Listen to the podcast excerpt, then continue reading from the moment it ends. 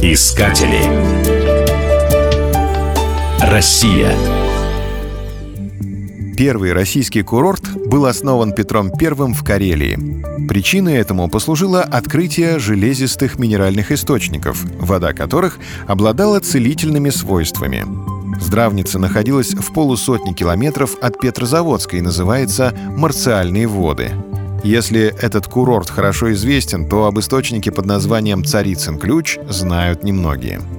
Заонежский полуостров находится на севере Онежского озера – на его берегу притулилось небольшое село Толвуя.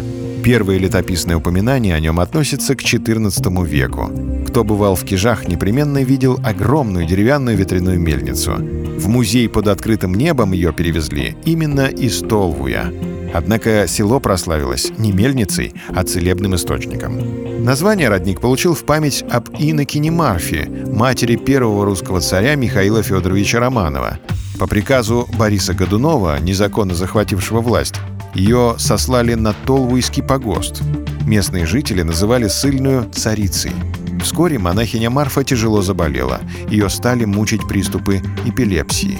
Деревенские жители посоветовали ей лечиться водой из источника. По легенде, вода излечила несчастную узницу, поэтому место стали называть «Царицын ключ».